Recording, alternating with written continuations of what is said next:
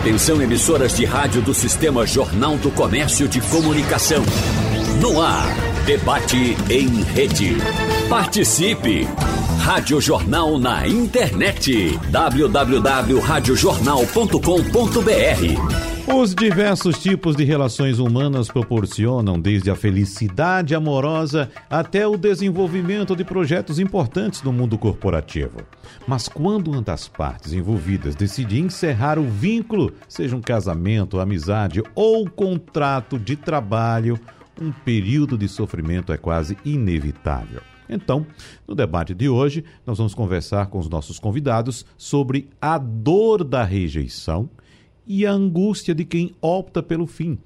Exatamente, geralmente a gente olha muito para a pessoa rejeitada, né?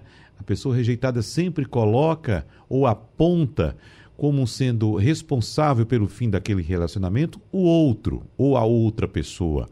Mas vamos olhar também um pouco para quem decide, quem opta pela rejeição. Será que quem opta pela rejeição geralmente sai feliz desse relacionamento ou também sai magoado?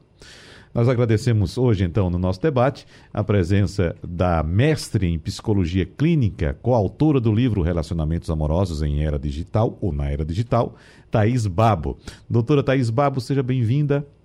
Bom dia para a senhora. Obrigada pelo convite. Bom dia para vocês também. Nós agradecemos é também. Muito obrigado. Para nós também. Nós agradecemos também a presença do sociólogo e analista junguiano, Jorge Miklos. Doutor Jorge, Professor Jorge, seja bem-vindo. Seu microfone está fechado. Por favor, abra seu microfone. Desculpe. Agora. Bom dia, muito obrigado pelo convite. Um prazer estar aqui com vocês, Thaís, Adriana, e vai ser um bom debate. Tenho, não tenho dúvidas. E a gente agradece mais uma vez a colaboração da psicóloga clínica, mestre em ciências da educação, Adriana Barros. Doutora Adriana, satisfação muito grande recebê-la mais uma vez. Seja bem-vinda. A satisfação é minha com um tema maravilhoso de se debater. Bom dia aos ouvintes e aos colegas do debate. É. Vamos começar a nossa conversa, doutora Adriana, falando exatamente desse ponto que eu abordei, que quando a gente estava uh, discutindo a formação desse encontro aqui, a gente se deparou com essa com essa sensação de que, de fato, quando a gente discute relacionamento, a gente pensa sempre no lado, digamos, que foi rejeitado. Mas quem decide pelo fim de um relacionamento? E eu estou falando em todos os sentidos também, doutora Adriana. Não é somente um relacionamento amoroso, mas às vezes uma relação de trabalho, não é uma sociedade. Quem decide pelo fim nem sempre sai feliz também, né, doutora Adriana? Nem sempre, Wagner. Vai depender do compromisso com a responsabilidade afetiva. A responsabilidade afetiva é exatamente a forma empática eu não posso me programar para construir uma ideia com o outro se eu estou desejando sair daquela situação. Então, a depender, vai depender de ser humano para ser humano, o quão mais essa pessoa for comprometida responsabilidade afetiva, com essa habilidade empática de se colocar no lugar do outro e só construir um compromisso que ele realmente esteja pronto a realizar melhor sair dessa situação. Não que ele não sinta a perda, porque veja, Wagner, quando a gente fala de términos, por mais que as pessoas desejem finalizar, mas existe uma coisa anterior que é o projeto. E sempre que a gente inicia um projeto, existem sonhos, é? existe investimento afetivo, muitas vezes investimento financeiro. Então, toda a pessoa se programa para aquilo. E quando ela precisa aceitar, porque a aceitação é a pré-condição imediata de começar a lidar com essa dor, quando ela começa a aceitar que ela precisa findar essa situação, ainda que para ela ela tenha que ser a pessoa a dar o limite desse término, ela precisa estar com isso muito elaborado. Ela também sofre porque ela também está abrindo mão dos seus projetos, ela também está abrindo mão do seu investimento. Agora, se além disso, ela está atenta a esse compromisso que ela realizou com o outro, e ela é, pratica essa responsabilidade afetiva, ela tem chances de sair mais inteira. A dor vai existir, mas o manejo da dor vai depender da forma que cada um lida com essa forma uhum. de comunicar para o outro, de finalizar com o outro, de compreender que esse projeto não está mais dando certo agora, reconhecer a minha capacidade de que eu posso buscar outros, outros projetos, porque a rejeição está muito linkada à sensação de fracasso. Ela ativa muitas emoções é, que foram construídas na nossa historicidade. Ela ativa muitas crenças que o ser humano carrega. Então, se ele não estiver é, conectado com ele, linkado aos seus objetivos, o sofrimento vai ser proporcional. E quanto mais aquilo é importante para mim, ou aquela pessoa é importante para mim, o, o, o, término do erro proporcionalmente a essa importância. É. E, doutor Jorge, nós temos vários elementos aí que influenciam nesse processo, né? Uh, nesse momento de rompimento, podemos ter problemas psicológicos, podemos, podemos ter problemas físicos, problemas de ordem econômica, enfim, pode ser cada um isoladamente, pode ser um conjunto de fatores que aumentem a dor ou que aumentam a dor daquela pessoa que se sente rejeitada, né, doutor Jorge? Sim, sem dúvida, né? Ah, como você bem falou, são, são várias dores que se interpenetram é, mutuamente. Ou seja, é uma síndrome. Né? É uma síndrome né, é, que, que, que, junta uma série de é, frustrações, de sensação, como disse a doutora Adriana, fracasso, sentimento do fracasso, sentimento de uma expectativa não realizada, não é? E eu queria também aproveitar e dizer que isso tem se tornado cada vez mais comum no, no âmbito é, social, no âmbito cultural, devido ao fato de que um sociólogo né, muito conhecido né, por todos já, é, um sociólogo polonês radicado no Reino Unido, chamado Zygmunt Bauman, ele, ao descrever a sociedade contemporânea, ele descreveu que a sociedade contemporânea é uma sociedade líquida. Né? Ele usou essa expressão da liquidez da sociedade. O que, que ele quis dizer com essa metáfora da liquidez? Ele quis contrapor um pouco o passado com o nosso tempo presente. O tempo passado ele era formado por relações mais estáveis, mais sólidas, mais duradouras, mais perenes. O que não significa que elas eram boas. Não estamos aqui avaliando e dizendo, olha, não é porque duas pessoas ficavam casadas 50 anos, significava que elas eram realizadas ou felizes. Não se trata disso. Mas se trata de que, por exemplo, o casamento, as relações de trabalho, era muito comum. Eu me lembro do meu pai, por exemplo, que foi um metalúrgico aqui em São Paulo, mostrar com orgulho a carteira profissional dele e dizer assim, que ele tinha trabalhado na mesma empresa durante uhum. 35 anos. Isso. Né? Ele falava isso com orgulho. Eu trabalhei uhum. na mesma empresa há 35 anos. Você não vai encontrar essa realidade hoje. Né? Aliás, hoje o mercado nem vê isso com bons olhos. Né? Uhum. Uma pessoa fica muito tempo numa empresa, o mercado fala, pensa que a pessoa está acomodada, é. que ela não, não, não, não, é empreendedora, ela não, não entra no mundo da disrupção.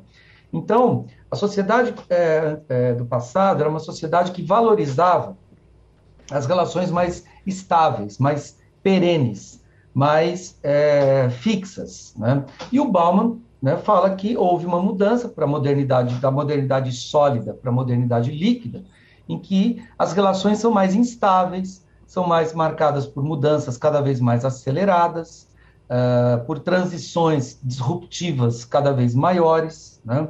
e isso cria um novo modo de ser para nós. Né? Quer dizer, porque nós somos, de alguma forma, nós estamos nesse meio, né, nós, a nossa geração, está vivendo esse meio. Nós somos educados por pais e por professores e por mestres num mundo sólido e que agora nós temos que lidar com um mundo líquido, com um mundo da instabilidade. Né? No mundo em que você sabe que quando você assina um contrato de trabalho, você vai ficar lá no máximo cinco anos, e olhe lá, né? três, alguma coisa assim. E que é, e que isso é, tem que ser visto como positivo, inclusive. Né? Uhum. Mas isso cria, de fato, uma, uma, uma relação que pode causar angústia, que pode causar a sensação de desamparo, que é muito frequente, é, e que muitas vezes nós estamos aprendendo a lidar com isso. Né? E só para fechar, isso não acontece só no mundo é, do, do, do, trabalho, do mercado, mas isso acontece também no mundo das relações. O Bauman uhum. escreveu um livro chamado Amor Líquido, né? É, é, quer dizer, o um mundo da, da, das relações frágeis, no mundo dos aplicativos, né? Do, dos aplicativos amorosos, né? em que o, o que importa não é a busca de um relacionamento sólido e estável, é a diversidade, né? O que importa é eu ter contato com várias pessoas, mesmo que esse contato tenha sido é, por uma noite nada mais, como uhum. dizia o samba, né? É, exatamente. Agora, doutora Thais, esse ponto abordado pelo doutor Jorge é bastante interessante porque nos remete ao apego que as pessoas têm a pessoas, a situações, a ambientes, a coisas, ao trabalho. São pessoas que, de fato, que têm essa característica de se sentem é, é, pertencidas por aquilo, onde estão, com quem estão, onde trabalham. Isso, de fato, é muito difícil romper. Né? E quando chega, por exemplo, esse exemplo que ele deu do próprio pai, de 35 anos na mesma empresa, imagina a dificuldade da empresa, por exemplo, para chegar para uma pessoa dessa que tem três décadas de atuação na empresa e dizer: olha, muito obrigado pelas suas três décadas, mas agora nós precisamos mudar de rumo e você está sendo desligado da empresa agora. Imagina o impacto que é na vida de um ser humano que tem essa ideia de apego às coisas. Acha que tudo é eterno, doutora Thais? Uhum, é, isso é realmente um problema muito sério. Tem, inclusive, um filme sobre isso do George Clooney que fala, né, que é essa parte toda até de como dar a notícia, né? Uhum. O que a gente vê é que muitas vezes chegam funcionários novos que vão fazer isso mais facilmente porque não tem aquele vínculo. E o que o, o Jorge falou aconteceu assim na época que eu comecei a trabalhar também. Eu via, né, na, na, antes de ser psicóloga, é, na empresa que eu trabalhava, tinha um destaque no jornalzinho da empresa, tipo a prata da casa, né? As pessoas que estavam há 20 anos na mesma empresa e tal. E hoje em dia, como ele também falou, a gente fica, ué, mas está estagnada, é importante a pessoa estar em vários lugares, agrupar vários saberes, né? É, mas, como o Bauman falou, né, é um conflito que a gente vive, né? A gente está passando uma da fase da era analógica para a era digital, isso gera muito, muito, muita instabilidade nos relacionamentos, na, é, tem um impacto na economia também, e, e isso é, faz as pessoas ficarem mais inseguras, né? É, principalmente, é, eu destaco muito isso, que a internet já mudou, mas o smartphone acelerou esse processo, né? Porque antes você tinha que ficar na frente do computador, agora onde você estiver, você está se comunicando, e as redes sociais é, geram muita insegurança nas pessoas, que ficam, às vezes, tendo comportamentos de vigilância sobre seus parceiros ou parceiras, ficam é, se comparando também, né? Que é muito do ser humano se comparar. E aí fica, fica vendo, de repente, um casal que só posta fotos felizes, e aí começa a olhar para o seu relacionamento, que faz.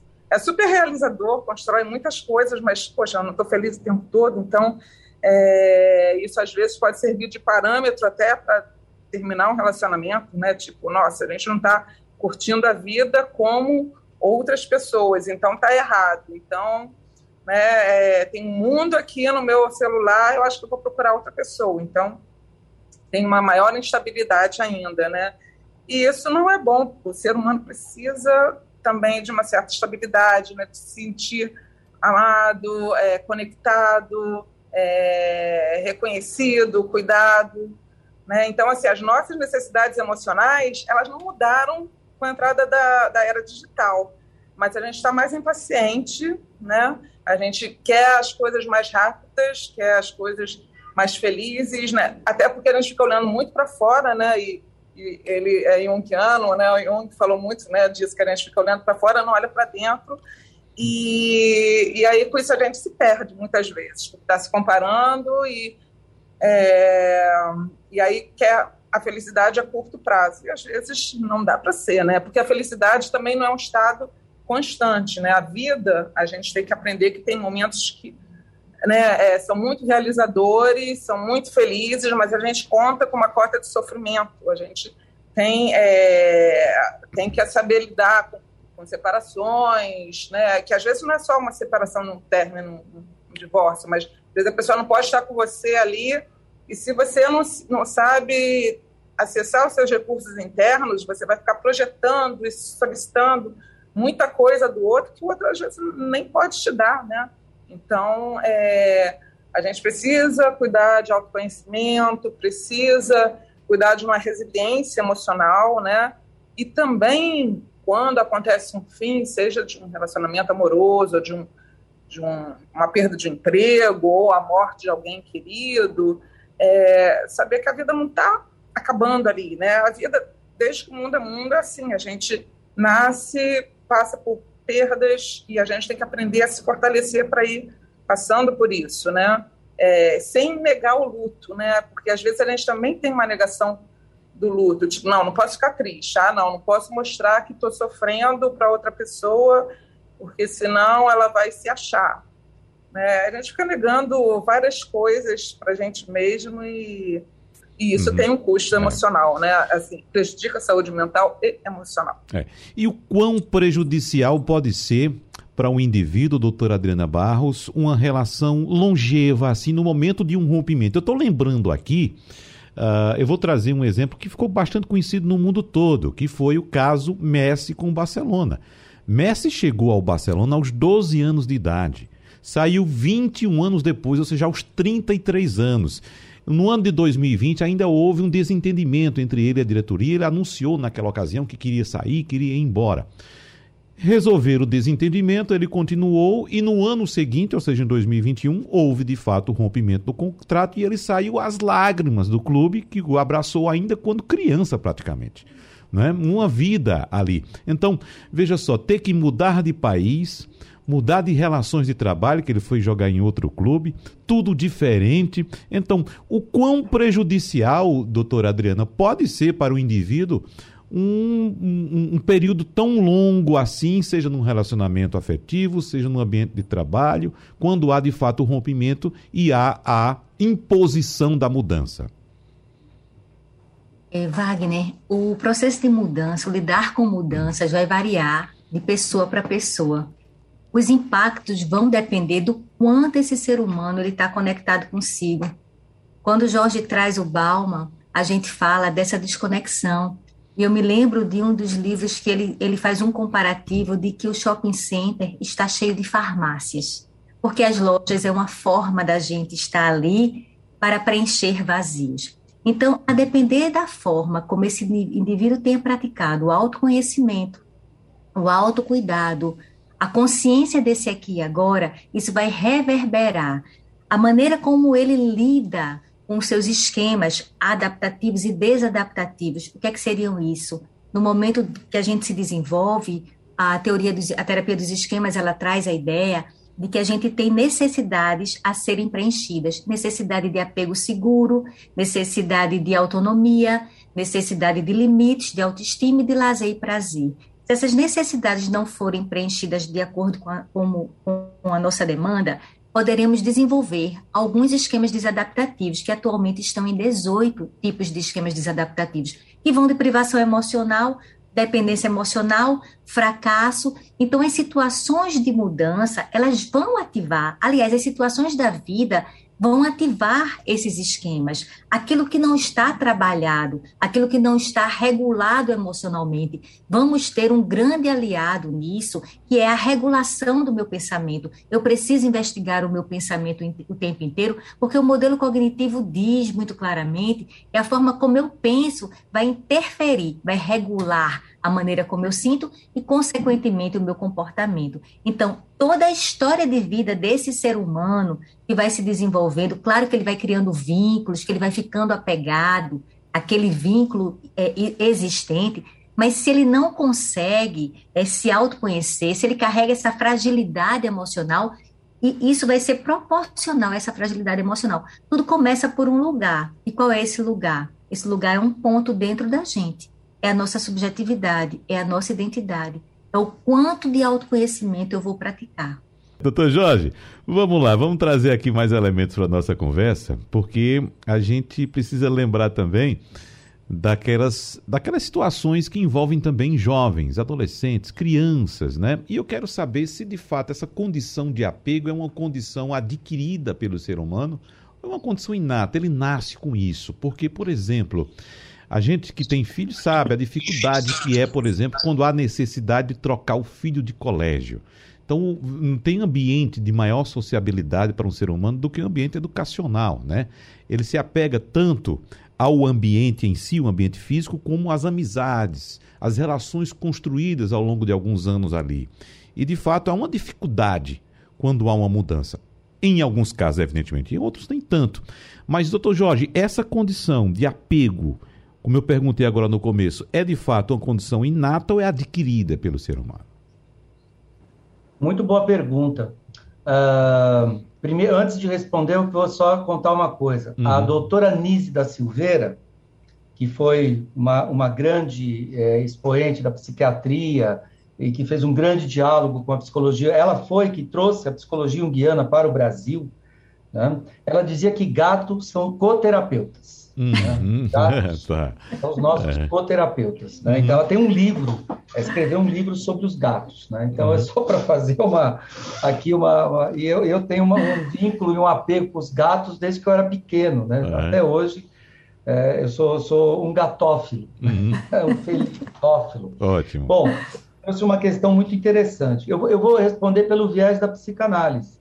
Né? Vou responder essa questão pelo viés psicanalítico. Né? A gente sabe que a psicologia junguiana ela nasceu dentro da psicanálise. Né? O Jung teve uma grande interlocução com Freud até 1912, né? entre 1906 a 1912. Então, eu vou responder pelo viés psicanalítico.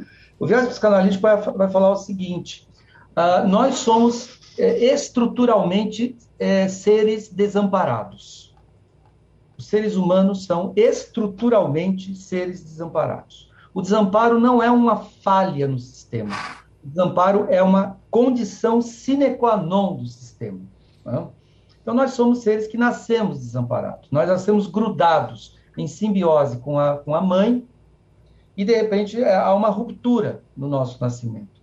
E já no momento da ruptura, a Melanie Klein vai, vai falar já nasce a sensação desse vazio e desse desamparo que nos acompanha a vida inteira. Né?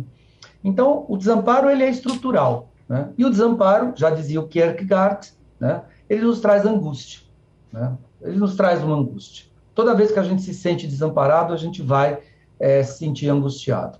Então, na verdade, quando acontece uma ruptura no, trabalho, no relacionamento, no emprego, a gente sempre vai regredir, segundo a psicanálise, a um estado infantil, estado psicológico, psíquico infantil, em que esse desamparo ele vai emergir.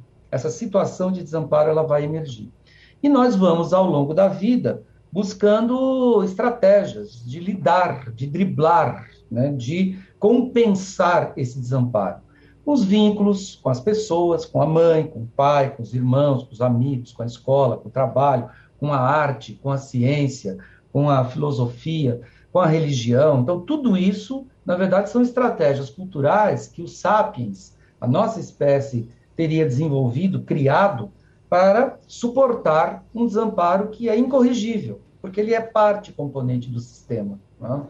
Então, a condição é, é inata, né? é inata. O desamparo ele é inato. Isso, isso a filosofia vai dizer lá atrás, no século XIX, Kierkegaard, Schopenhauer, Nietzsche, que foram grandes é, para influenciar o Freud e o próprio Jung. E o ser humano é um ser que vai construindo pontes e vai construindo é, esquemas simbólicos, né, estratégias simbólicas, para é, suport, su, suportar esse desamparo, esse vazio. E que, como a, a Thaís falou, muitas vezes o shopping center vira esse, né, essa, essa a, a, a Adriana falou, né, esse shopping uhum. center vira esse, essa, essa, essa, essa fábrica de tentar suprir esse desamparo.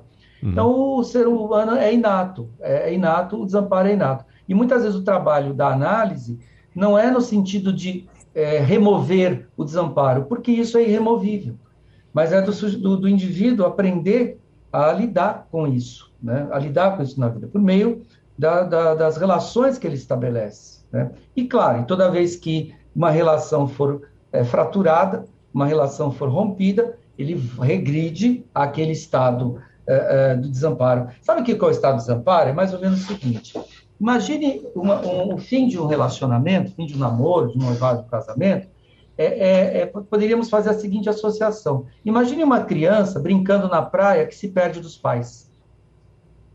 Uhum. Olha o desespero uhum. que, é, que acontece com a criança. A gente já viu essa cena, ou num parque, ou numa praia. A criança se perde dos pais. Ela olha para um lado, olha para o outro, não encontra a mãe, não encontra o pai.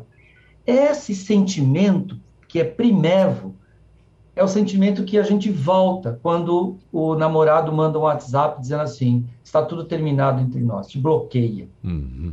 A gente regride psiquicamente a esse, a esse momento de. A gente desaba. Há aquilo que o Heinz Kohut, um outro psicanalista alemão, falava de desabamento narcísico. Né? A gente desaba narcisicamente.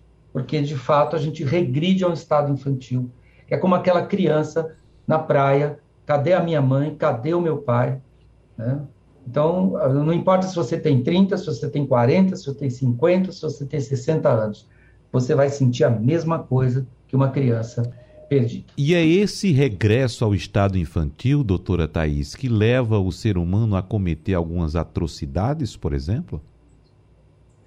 Olha, e não é todo mundo que vai, vai chegar nesse nível, né? Uhum. Mas é, aí tem várias coisas, né? Porque desde, é, é, importante dizer que assim essas relações iniciais, né?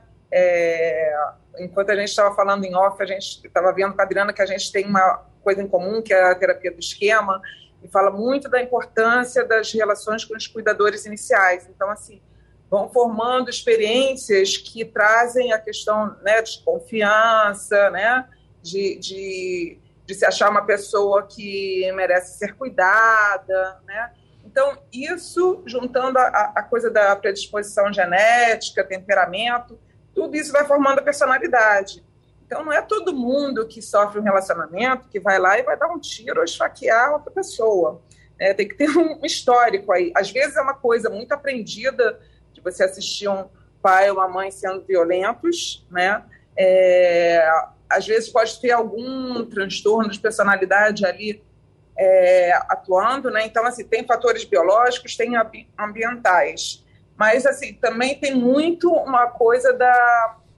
É, eu acredito que tem uma coisa social, né? As pessoas vão vendo muita violência também, e isso, aquilo vai ficando meio normatizado, né? Pessoa, ah, peraí, o outro foi lá, bateu, ah, é, tá, eu vou, vou também. Às vezes não passa, não consegue passar pelo racional, vai, vai na parte mais primitiva do, do cérebro, que não tem nem processo de reflexão. Quando viu, já fez. Isso é, é mas não é para justificar, né? Assim, a gente entende, mas ao mesmo tempo vai ter que aplicar a lei, né, para essas pessoas. Não pode, tipo, ah, porque o pai abandonou, então, é, ou a mãe, então não é para justificar nada, a gente compreende, né? E muitas vezes tem uma, uma um impulso ali biológico, mas a gente é, também passa pelo social, né? Nós falamos até a frase típica do, do curso de psicologia, somos biopsicossociais, né? uhum. né? Então, e a gente tem que aprender o que a gente diz que é muito importante, que é a regulação emocional ficar consciente das emoções, tipo, ah, tô com raiva, tô com muita raiva, mas eu não preciso voar em cima da pessoa porque eu tô com raiva. Posso uhum. comunicar a minha raiva ou me afastar se aquilo não está me fazendo bem, e aí isso pode ser um motivo de rompimento, né? Se você vê que várias vezes você, a pessoa está é, tá tendo uma, um, ataques de raiva ou não, não confiando em você e começa a te cercear, e aquilo vai te fazendo mal, emocional e é, mentalmente, talvez seja um, um momento de, de repensar uma relação. Também serve isso para os trabalhos, tá? Se uhum. você está é, tá num trabalho que to, de segunda a sexta você fica mal, você fica feliz no final de semana, né? Isso também serve de um alerta para o que é que eu estou fazendo nesse trabalho? Será que eu posso, né, é, procurar outra coisa? Mas vai batendo em todas as necessidades, sobrevivência, né? É, o ser humano é muito complexo, né? A gente vai ver, tem contas para pagar, será que eu posso sair dessa situação? E aí a questão da maturidade, a pessoa pode ir se preparando para sair desse emprego, começando a fazer cursos, né? É, sacrificando uma coisa aqui para poder mancar uma outra formação, né, é, e não fazer as coisas na impulsividade. A impulsividade é uma questão que muitas vezes está é, relacionada a psicopatologias, né? Uhum. Então, não é. sei se eu perdi um pouquinho a sua pergunta inicial, mas. Não, não, eu posso. É... Eu, vou, eu vou colocar a doutora Adriana também na conversa, porque eu posso até ter ido longe demais quando utilizei o termo atrocidade. Talvez eu tenha sido uhum. forte demais na minha colocação. Mas, claro, eu quis me referir a algumas bobagens que a gente faz, né? Coisa de criança mesmo, que em sã consciência, a gente lá no futuro, a gente olha e diz: Meu Deus, como é que eu fiz uma bobagem daquela naquele tempo? E eu estou trazendo esse, esse, esse ponto agora, doutora Adriana, que é muito comum a gente encontrar pessoas que saírem de um relacionamento ou de um emprego, alguma coisa, e começam a olhar para aquilo que tinha, ou um, um namoro, ou um casamento, ou um emprego, e porque saiu ou foi saído, né, foi convidado a se retirar, que começa a apontar o lado negativo, não é? Aí, por exemplo, no relacionamento, de repente aquela pessoa que conviveu com você 10, 20 anos passa a ser né, o chato, o errado, né, o que cometeu alguns, alguns deslizes ou algumas traições, enfim, sempre o lado negativo. E eu ouvi uma frase bastante interessante outra vez, doutora Adriana, que dizia o seguinte: olha, quem se apaixona por alguém deve se apaixonar não pelas suas virtudes, porque eu sei ser gentil, eu sei ser sociável, eu sei ser uhum. amável, eu sei ser bacana né? Isso todo mundo sabe fazer. Mas, na hora da convivência, o que aparece é o chato, é o desorganizado, né? o que chega atrasado, enfim, são os defeitos. Então, essa pessoa dizia: olha, você deve se apaixonar não pelas virtudes da pessoa, mas pelos seus defeitos, doutora Adriana. Wagner, você traz um ponto que me lembra. É, primeiro, perguntar por que, que essa dor da rejeição dói tanto, né? Por que, que é uma dor que dói? Porque ela responde, segundo a neurociência, na mesma região da dor física. Então, a maneira como a habilidade que cada um tem, o limiar de dor de cada um, vai dar, vai conseguir dar essas respostas. Uma pergunta que eu gosto muito de, de fazer para as pessoas é, quando trazem uma, um comportamento mais desregulado em relação a uma atitude infantil que teve com o outro, de uma birra, de uma cara feia, de uma não aceitação com aquele término, eu olho para ela e faço: qual é mesmo a sua idade? Uhum. Sabe por quê? Né? Pelo seguinte: quando a gente tem, em algum momento da nossa construção, a gente aprendeu a lidar, a gente aprendeu a seguir um caminho que não foi legal, mas que aquilo naquele momento deu muito certo. Um exemplo, quando criança, a pessoa percebia que os pais brigavam muito e aí ele se escondia debaixo da cama. Aquilo não resolvia o problema, mas o tirou de uma situação e ele aprendeu a lidar daquela forma. Só que ele se desenvolve, ele cresce e sempre que ele vivencia um conflito, ele vai para debaixo da cama, de uma, no, de uma outra maneira. Ele foge das relações, ele coloca hora extra, ele não para de trabalhar, ele está sempre colocando é, eventos no momento do, do, da possibilidade de ter um diálogo com a, com a com sua ou seu companheiro.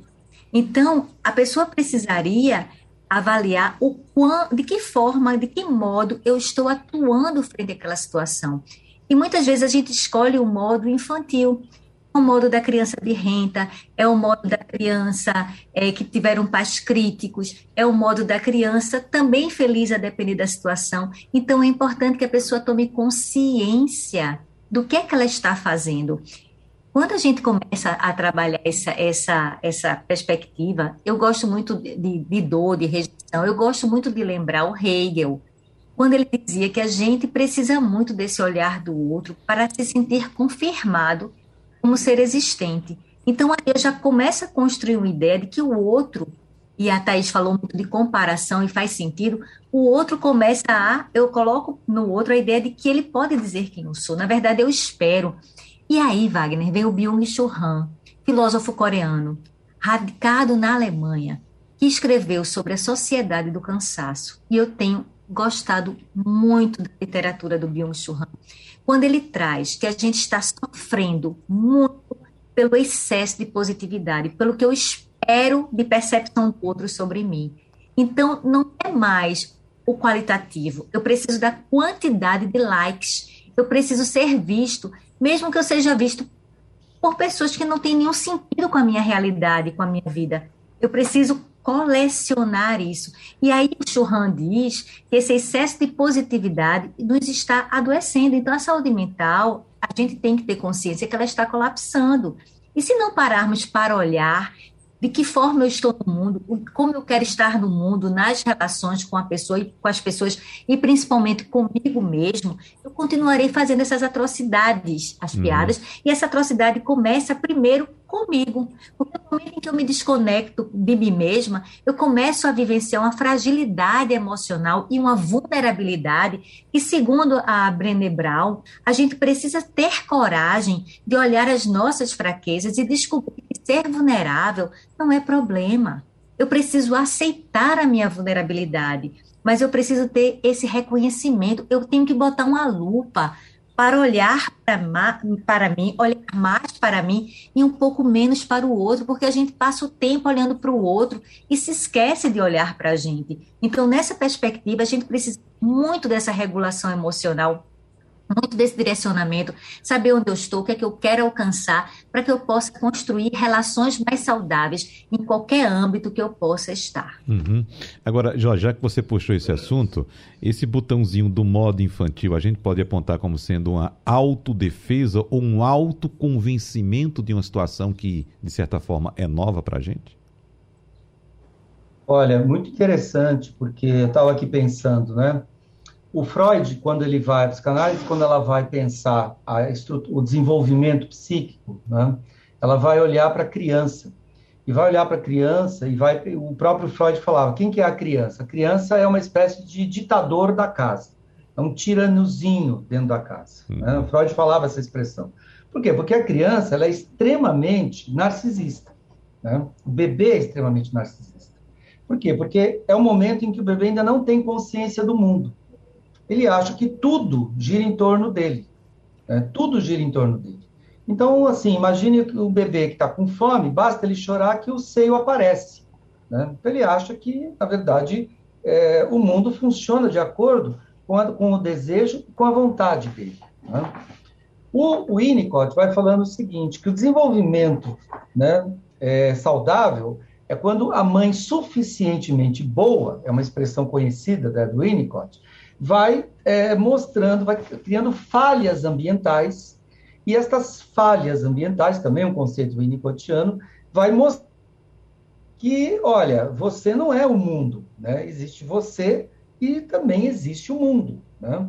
E o mundo não está aqui para atender todas as suas expectativas e todas as suas os seus desejos, né? Há momentos que eles serão atendidos e há momentos que não. Ou seja, todos nós temos que aprender a, a lidar com algo chamado frustração. A frustração é condição da vida humana. Né? Nem sempre vai estar a temperatura que eu gosto, nem sempre vai estar a praia vai ter tanto sol ou vai ter menos sol, nem sempre o trabalho vai ser tão prazeroso, nem sempre o meu companheiro vai estar de bom humor, né? a minha companheira vai estar feliz o tempo todo. Né? Se eu achar que a minha mulher tem que estar feliz o tempo todo, eu estou regredindo a um estado infantil. Ou seja, eu não aprendi a lidar com a frustração. E, o, e hoje existe na sociologia uns estudos que mostram o seguinte: eles chamam os jovens, falam que os jovens têm muita é, intolerância, intolerância à lactose, intolerância a isso, uhum. intolerância àquilo. Né? Mas existe uma intolerância que está muito comum entre os jovens viu? e os adolescentes, que é a intolerância à frustração. Né? Então, o, eles chamam, inclusive, de é, geração floco de neve. Uhum. Né? Geração floco de neve, uhum. né? que são chamados de adultescentes. o que, que é um adultescente? É um adulto, né? que às vezes o cara tem 30, 40 anos, mas ele não conseguiu é, lidar com a frustração, lidar com o mundo, amadurecer, tornar-se tolerante à frustração, saber que 90% dos seus desejos não serão atendidos, se 10 forem atendidos, se 10% dos seus projetos derem certo, levanta as mãos para o céu. Né? Você está você tá dando uma puta sorte. Né? Então, eu vejo que muitas vezes, a... e as escolas acabam sendo reféns disso, na educação, no sistema educacional, as escolas precisam fidelizar a clientela. Né? Então, os pais têm medo de frustrar os filhos porque eles precisam ser amados pelos filhos. Eles têm medo de dizer não. Eles matriculam seus filhos nas escolas e as escolas os, tratam os, filhos, os alunos como clientes, eles também não podem frustrar os filhos. E daí nós estamos vivendo hoje uma, uma situação muito comum, em que se, por exemplo, uma pessoa recebe uma nota né, que ela não gostou, ela é capaz de entrar com processo contra a escola. Né? Eu já vi aqui em universidades em São Paulo, né, a mãe de um aluno universitário ir falar com o diretor da escola, porque o filhinho dela não, não tirou uma nota baixa né, na prova. Só que o sujeito tinha 24 anos. Uhum. Né? Então, isso é um fenômeno que tem acontecido e que os sociólogos e os, e os psicólogos também têm atendido muito nos seus consultórios, nos seus uhum. settings terapêuticos. Uhum. Thaís. É, complementando aqui o que ele falou, né, é, são muita responsabilidade dos pais, né, que chamam os pais helicópteros, né, que, uhum. Que contribuem para essa geração floco de neve que não suporta é, a frustração. E isso é, faz muita diferença no mercado de trabalho também. Né? É, o que a gente está vendo hoje em dia, que muitos, muitos palestrantes que falam sobre o mundo do trabalho, quem que vai continuar no mercado na, no futuro, são as pessoas que, que conseguem ter inteligência emocional, porque a inteligência emocional, os robôs vão ocupar muitos postos de trabalho. Então, é, quem vai ter empregabilidade? Quem consegue ter uma boa comunicação emocional, quem consegue negociar, é, ter poder de persuasão e tolerância à frustração também. E conseguir olhar para o outro e ver o que, que o outro tem de melhor, como que eu vou é, mobilizar essa pessoa para fazer as melhores, é, dar o melhor dela, né? Não de uma forma exploradora, né? Porque também às vezes acontece isso, né? É, a gente fala muito de mindfulness, né, que é da meditação, você ter plena atenção, mas isso é para o bem-estar é, da pessoa e não só uma coisa de produtividade que muitas empresas estão fazendo, né, dando esses recursos, mas para aumentar a produtividade, sem aumentar necessariamente o bem-estar, né? Então, e isso tudo impacta na hora de você escolher um, o trabalho em que você vai ficar, o relacionamento em que você vai continuar, né? Tá, estamos, é, estamos conseguindo fazer várias coisas, mas eu consigo me abrir com essa pessoa, eu consigo conversar, consigo ser aceita, ou, ou tipo, não, vou travar tudo que eu sinto porque a outra pessoa não tem capacidade de me entender. Aí isso fica meio que de sinal de alerta, né? Do quanto você se sente bem, né? De novo, falando das relações iniciais, né? De quanto que você se sente uma pessoa é, plena, sem defeitos, né? Porque às vezes a gente, nas relações iniciais, se, se a gente experimentou muito abandono por parte dos nossos cuidadores, a gente vai começar a achar que ah, eu tenho defeitos, eu não sou uma pessoa legal, é, então eu tenho que ficar sempre satisfazendo o outro, renunciando aos meus projetos ou falando as coisas que a pessoa quer ouvir, porque senão ela não vai gostar de mim. Eu tenho, eu tenho que ser uma pessoa que agrada o outro, né? É, e isso, a médio e longo prazo, isso não, não dá boa coisa, né? A pessoa começa a ficar deprimida, começa a, a, tipo, reforçar aquela crença de que ela não é suficientemente boa, porque se ela não é aceita, né, é porque tem algum problema com ela. Uhum, muito então... bem. Faltam apenas seis minutos para a gente encerrar o programa e eu quero começar essa última rodada com a doutora Adriana Barros, porque nós tratamos, doutora Adriana, da questão da vilanização do outro, da auto-vitimização. Tratamos de questões também como culpa, frustração. O que, é que a senhora gostaria mais de abordar para a gente fechar essa questão? Lembrando que ao nosso ouvinte que estamos falando a respeito de relacionamentos não somente interpessoais, mas também relacionamentos profissionais, sociedades, amizades, enfim, todo tipo de envolvimento entre seres humanos, professora Adriana Barros. Eu queria, eu queria concluir, Wagner, dizendo que a gente não consegue olhar para o outro se não olharmos para nós. Então, nós somos o maior bem. Eu sou o meu maior bem. E eu preciso patrimônio emocional. O meu maior aliado é a forma como eu vou lidar com os meus pensamentos, porque eles vão reverberar nas minhas emoções e, consequentemente, no meu comportamento. Então, quero concluir fazendo essa, esse convite para que as pessoas parem um pouco, pratiquem o autocuidado. Estamos precisando, sim, nos fortalecermos mais do ponto de vista emocional, porque estamos pessoas mais apressadas, estamos pessoas mais ansiosas, nós não temos mais tempo para o olho no olho. A tecnologia ela está a nosso favor, mas ela pode ser muito prejudicial quando ela nos adoece, uma vez que a gente vai deixando, separando esse contato um com o outro. E é, nós também precisamos estarmos fortalecidos nessa conexão conosco.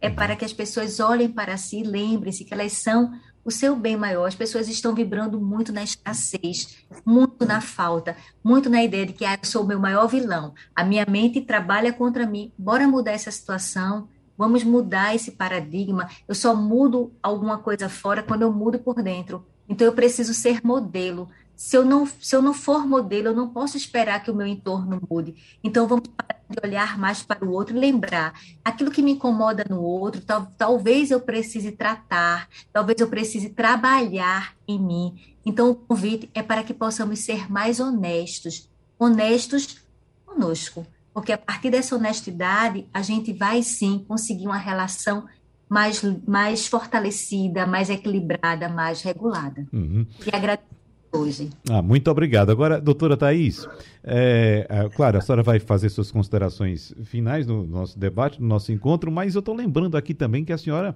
uh, é coautora do livro Relacionamentos Amorosos na Era Digital. Então, nessa era digital, uhum. esses rompimentos são feitos também via WhatsApp, doutora Thais, sem, inclusive sem esperar o vizinho ficar azul lá?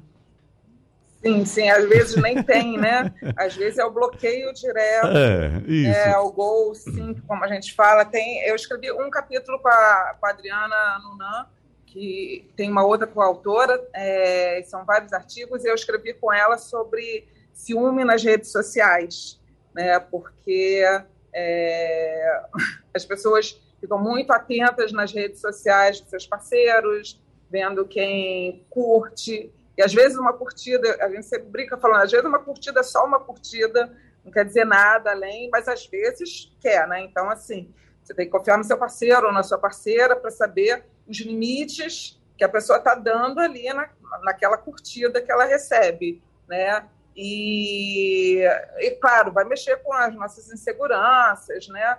Existem estudos que falam do alto índice de divórcios que usa Facebook como como provas, né? É, e isso também, as redes realmente revolucionaram os relacionamentos né, amorosos e, e, e, isso também faz com que as pessoas hoje em dia, antigamente contratavam detetive, né? Hoje em dia, a pessoa espera, às vezes, um momento de desatenção do parceiro ou da parceira, pega o celular e olha. Então, assim, são várias questões éticas que vão perpassando. É, é bem difícil, né? É, para os jovens que pegaram direto a era digital, acho que é ainda mais complicado do que para já quem estava ainda na era analógica que esperava um telefonema, né, no uhum. fixo, não saía de casa porque o telefone podia tocar.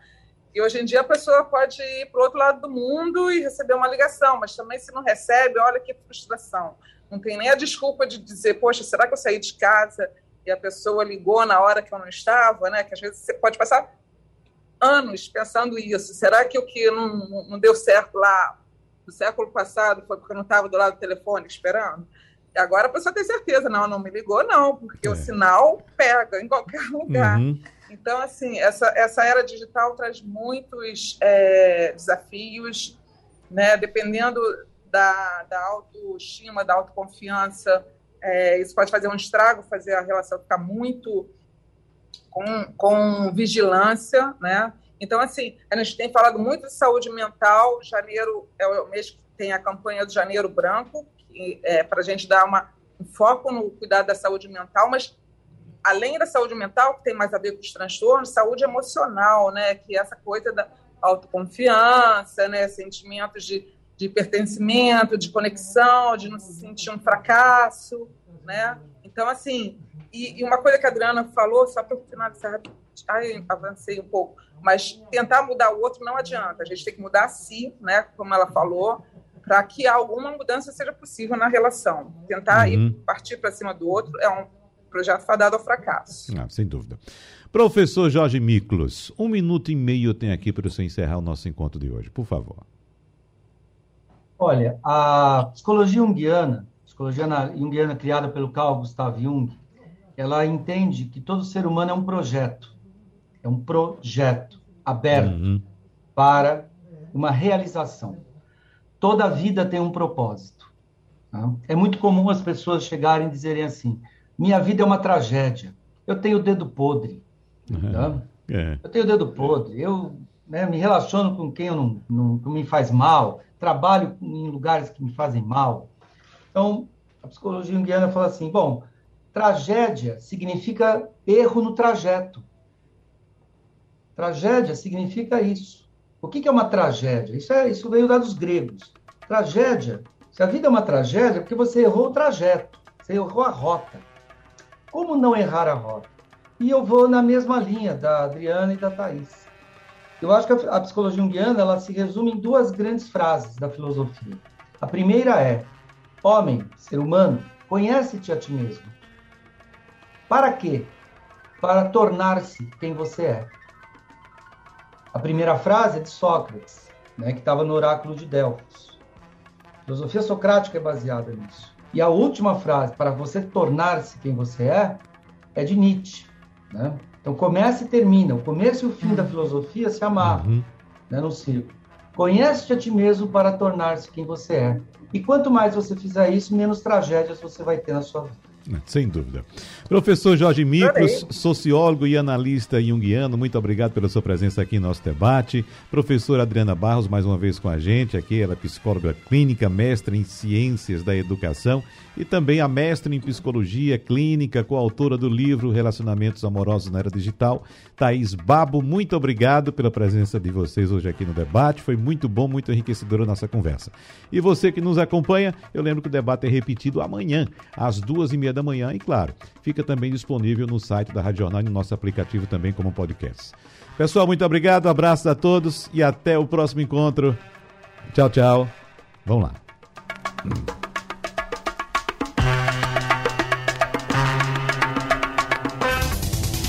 Sugestão ou comentário sobre o programa que você acaba de ouvir, envie para o nosso WhatsApp 99147 8520.